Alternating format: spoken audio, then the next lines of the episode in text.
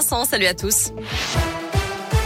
À la une, un prédateur sexuel puis deux mois interpellé après une tentative de viol et d'agression dans la Loire. Cet homme de 27 ans serait passé à l'acte en septembre 2019. À l'époque, une plainte avait été déposée par une jeune fille de 18 ans qui expliquait avoir été victime d'une agression sexuelle en gare de Fraisse.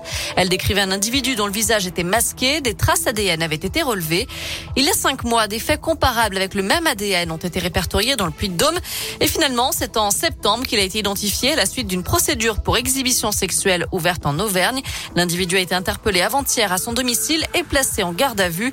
Il a été présenté au parquet ce matin en vue de l'ouverture d'une information criminelle.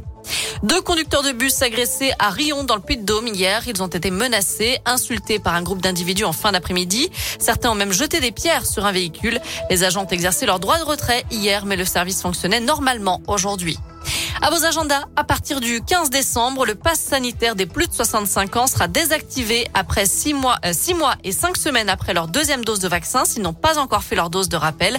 C'est ce que précise aujourd'hui le porte-parole du gouvernement, Gabriel Attal, après les annonces hier soir d'Emmanuel Macron.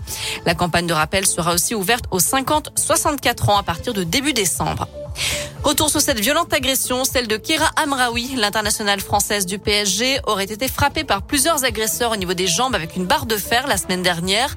Elle revenait en voiture d'un dîner organisé par le club parisien lorsqu'elle a été agressée. Sa coéquipière en club, Aminata Diallo, a été placée en garde à vue. Elle était présente au moment des faits.